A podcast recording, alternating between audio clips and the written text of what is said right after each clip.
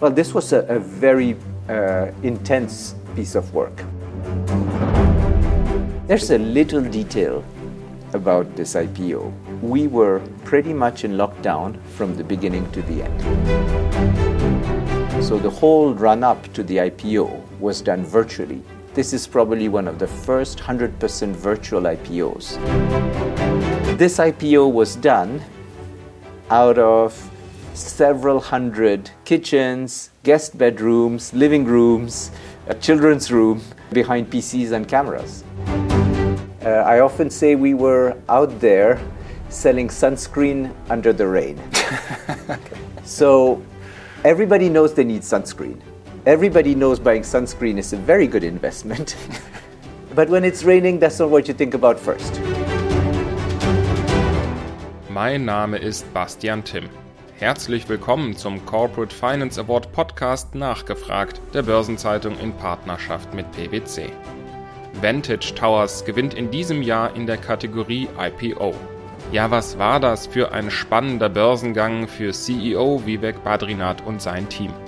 Nicht nur, dass der gesamte IPO-Prozess aufgrund der Corona-Pandemie bis zum Ende virtuell stattfinden musste. Mit Blick auf die Zahlen war es auch der mit Abstand größte Börsengang im letzten Jahr. Denn beim Börsendebüt war Vantage Towers 12,5 Milliarden Euro wert. Wie CEO Vivek Badrinath den IPO-Prozess persönlich erlebt hat und welche Herausforderungen und Erfolgsfaktoren den Börsengang ausgemacht haben, hat er mir Anfang April in der Düsseldorfer Zentrale berichtet. So, Vivek, uh, March 18th, 2021. You're smiling. What are your memories about the IPO day when Vantage Tower celebrated Germany's largest stock market debut since 2018? Yes, it was a big day for us. We were in this room, all together, holding our breath. And holding our breath because for the team that built an IPO, that's a moment of truth. First of all, it's a moment of truth because it's the culmination of a lot of work that we did together.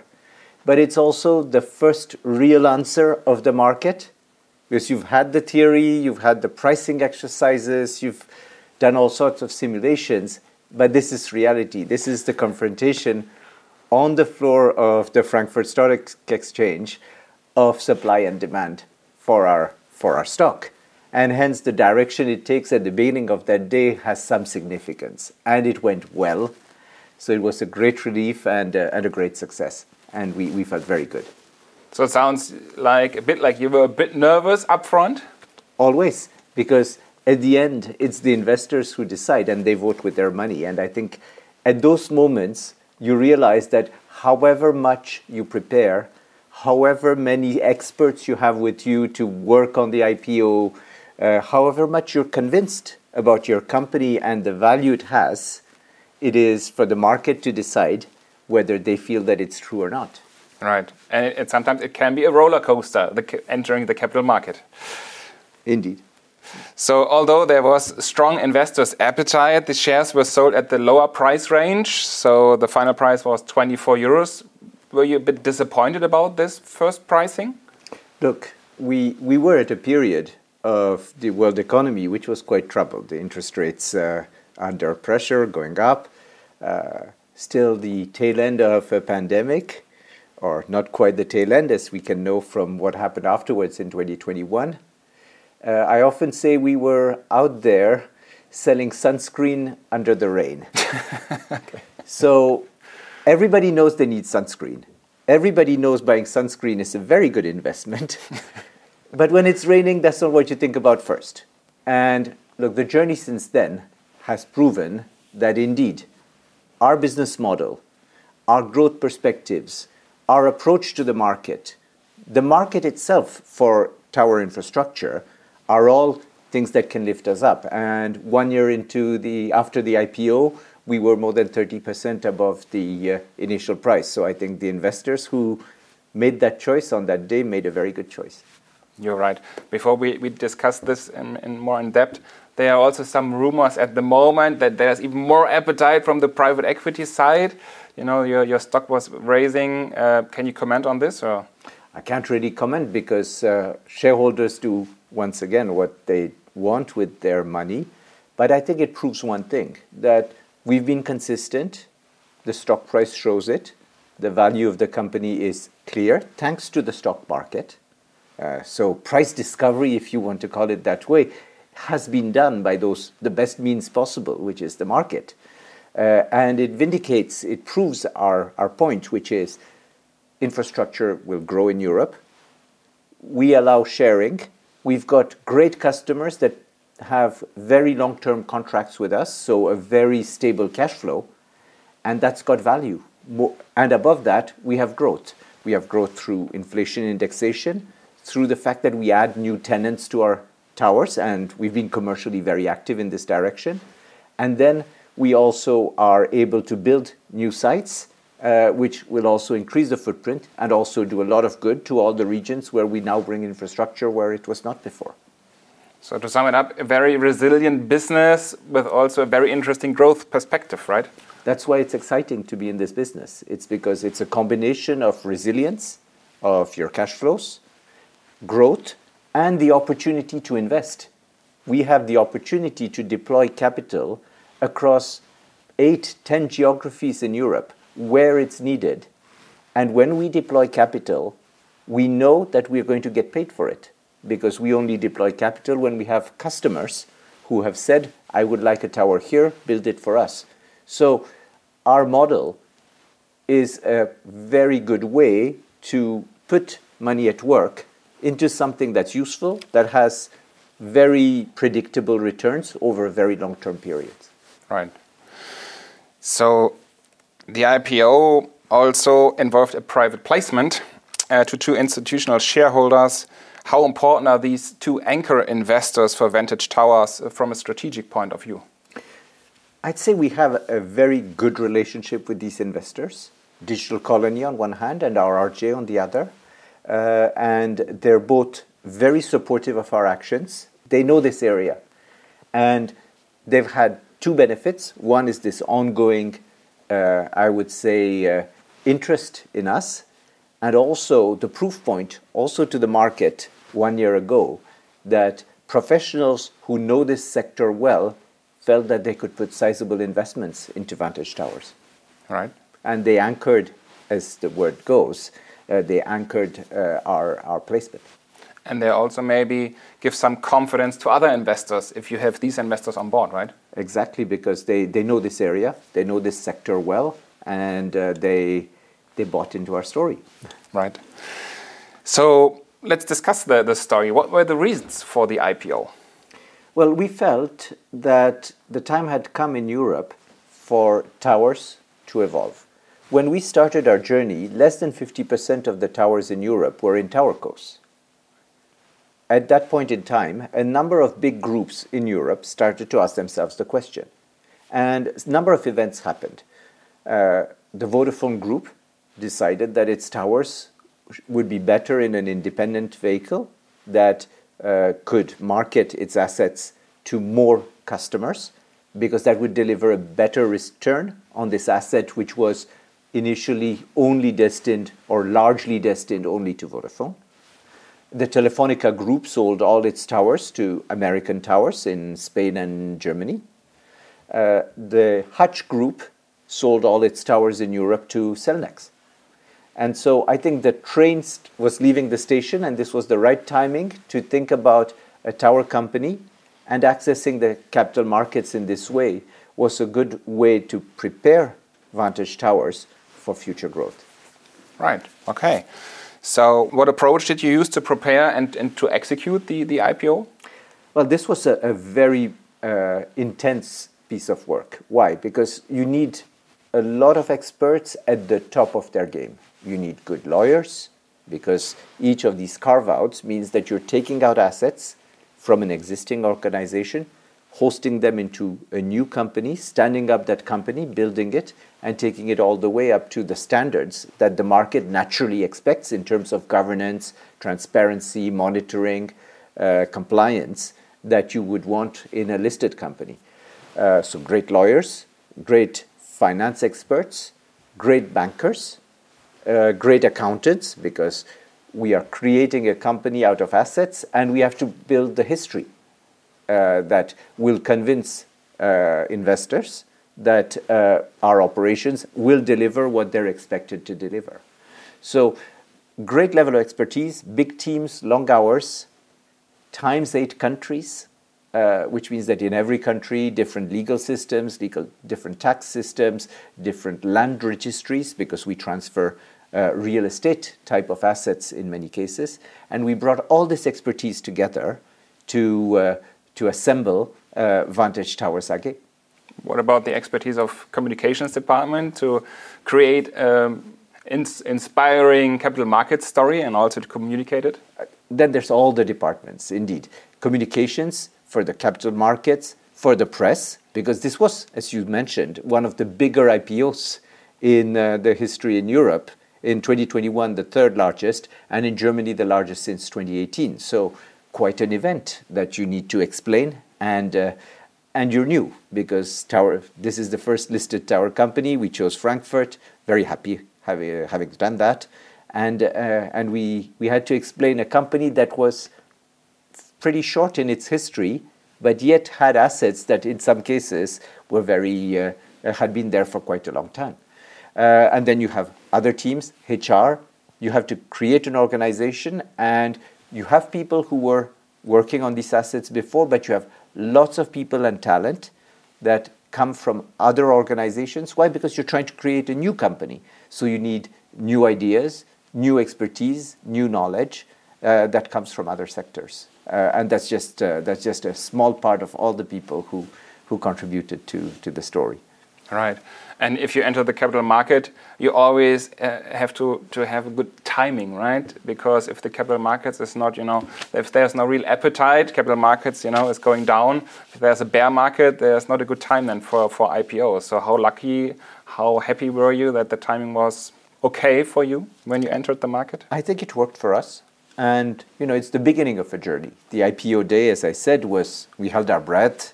There was a bit of anxiety. Uh, the, the, the timing was what it was, but the share price rose on the first day. And since then, it's been a, a, very decent journey on the back of delivering what we said we would deliver at the IPO. We're on the same track. And I think that consistency is what will pay off over time. Already 30% growth, which is one of the uh, higher uh, growth rates in, uh, and, and we entered the STOXX 600. We entered the MDAX during this journey. We entered the TecDAX, which means that our credibility is getting stronger and stronger on the stock market. Right. So, what was the the biggest challenge then, if you if you think about the preparing the IPO? Was it to get to create a team that has really the best heads uh, in it and, and the highest motivation, or what was? was There's a little detail about this IPO. We were pretty much in lockdown from the beginning to the end. So the whole run up to the IPO was done virtually. This is probably one of the first 100% virtual IPOs. And that includes investor interaction, uh, uh, the uh, capital markets day, uh, the uh, early look meetings with investors, uh, the stand up itself, which means the, the whole organization of the company, the recruitment of pretty much two thirds of the employees happened to a large extent remotely. And many employees came to the office for the first time well after the, the IPO. This IPO was done out of several hundred kitchens, guest bedrooms, living rooms, uh, children's room, with uh, we're behind PCs and cameras, and uh, and that delivered this outcome, which I think is pretty remarkable. Absolutely, yes, yes, you're, you're absolutely right. So you had a, a virtual roadshow with investors, uh, and which is also, I mean, it's always a lot about credibility and trust, right? If, if you, as an investor, invest in a, in a company, and it's very, very important for many investors to have some eye contact, some personal contact. So, what do you think? What was the success factor that this went, this, that this went well, your virtual roadshow? Well, look, at the end, it is almost like a sales process you're trying to explain uh, to someone that they can invest in your company. And I think our product is healthy. Vantage Towers has a sturdy business model, uh, it has growth potential, it has a governance which has the right standards, It is a listed company following all the rules and principles of the stock market in Germany, which is a location where credibility is very strong. Uh, and yes, we managed to overcome the handicap of not being able to manage fa- uh, to meet face to face. That we 100% of our investors invested after a video meeting, and I think that's a that's a sign that we had a, a, a convincing story that was well prepared, well. Uh, Uh, and indeed well well delivered to, to the to the market that was convincing enough for, for investors to take interest. Okay, so what did you do then on the IPO day itself? Well, actually, we didn't ring the bell because the COVID restrictions made it impossible to go on the floor. But we did even better. As you know, that ringing the bell exercise is usually more the management goes on stage, it's a, it's a prestige moment. And uh, for us, it was a together moment. We told our teams find a bell in your house. So we had people from Bavaria with cowbells, and we had people from seaside areas with, uh, uh, with bells that came from ships. And we had little bells and big bells and lots of instruments to make noise. And we filmed them all, and that became our company sounding the bell. A, it was a, a very touching moment, something that means a lot to me, that actually the whole company rang the bell. So somehow you created your, your corporate culture. You further developed the feeling of who is Vantage Towers. We've, you created a, a, feeling, a new feeling maybe for your employees? I think so. I think, look, in many cases, for an organization, an adventure, like working all together towards one goal, which is delivering an IPO, which means each person in their role has to do their best. Because at the end, it's when you bring all this together that you have a company and that that company can be taken to the market and presented to investors saying, invest in this company. Uh, I think when you have a goal like that, it brings people together. They've worked well, they've worked hard, but they've cooperated to make something happen. So I think it was important that they all rang the bell together. What kind of bell did you ring? I rang a very big boat bell. But I can imagine during this period there, there were some moments when you were not so sure if everything works out like you planned? we have put our best foot forward. You know, I'm, I always think if you, put, if you do your best, well, after that, why worry? You know, you, and, and we had a very strong team. Lots of very talented people working very hard, uh, long hours, going into detail, leaving no detail on the side. Why? Because we had to convince. And to convince, you cannot be, you know, imprecise. So we had this very tight focus on the exactness of what we stated, checking, rechecking. And so we had, I would say, the ammunition, the information, the data that allowed us to confidently go in front of the market without any fear. And with that, you, you, can, uh, you can make things happen. Mm-hmm. So, what were the success factors, if you think about maybe three? What would you name? I would say the team, the team because we had great experts, people who really know their art, be it valuation, be it documentation, be it communication, be it investor relations, be it, and I think particularly of the bankers who helped us to build this, uh, and in, in particular our uh, global coordinators and the more junior uh, parts of our uh, of our bank syndicate, as we were quite a sizable IPO and lots of banks supported us. I would say their uh, constant advice, uh, their knowledge of the investor community, their ability to steer us, guide us, was, were, were a strong success factor. So, internal and external team of experts with good support from advisors who also helped us to structure the program and so on. Second thing, the product. Uh, we have a business model. We think this is attractive, in particular for those who believe that infrastructure is a healthy area to invest in, especially when returns uh, are, secured over a long period. And so there is patient capital that understands that this business is uh, about, um, I would say, long term growth for the economy, that it's relevant, that it's useful. And so there is attraction for this sector and for this business model, which is a good combination of security, growth, and capital deployment.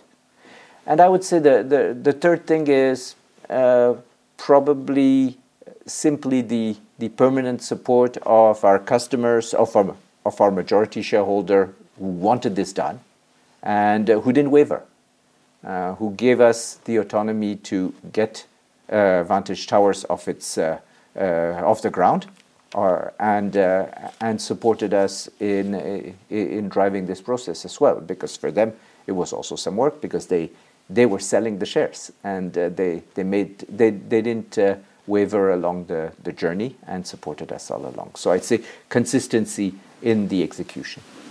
Okay. And how important is it for the future development of Vantage Towers?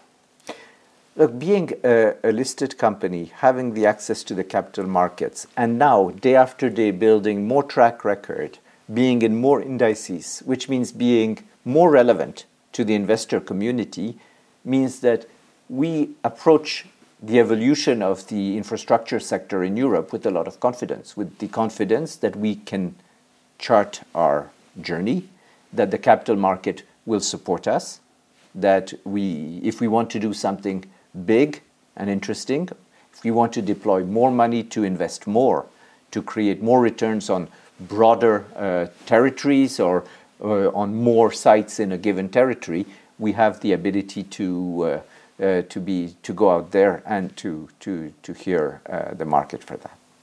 And from a personal point of view, also from an emotional point of view, how did you experience this this virtual IPO in the preparation and and was it a roller coaster road for you or how how was it? No, it was more like a it's a marathon, but you know the goal. You know you want to do it in March 2021. And you've kind of set the date. You know there's a lot of work to get there. I mean, that milestone table would have covered a full wall of a boardroom of all the things that needed to be done on time with no mistakes to reach the goalpost. So at one point, you just become very focused. There were times where the virtual environment made it a bit unreal.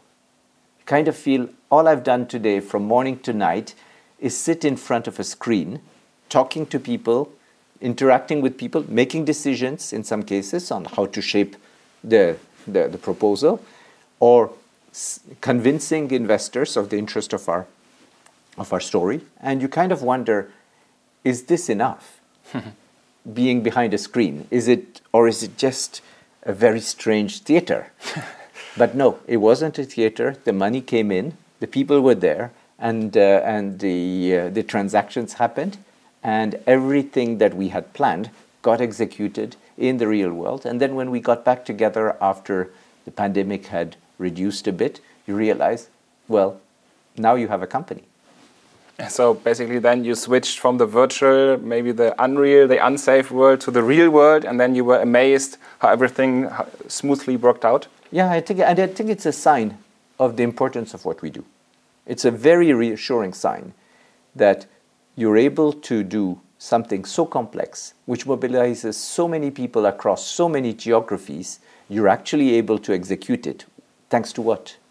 Thanks to remote communications, thanks to the availability of broadband across Europe, thanks to the fact that you're able to reach investors in the US, in Australia, in Singapore, in Hong Kong, to discuss with them your uh, investments uh, or their opportunities, uh, and you're able to do this remotely uh, because they have connectivity. And I think it gives you a double boost that what you're doing is useful because it enables economic wealth creation, it enables activity, it enables people to do their business without having to be in the same room. And I think that's also a very uh, a, a, double uh, thank you to, to ourselves for that.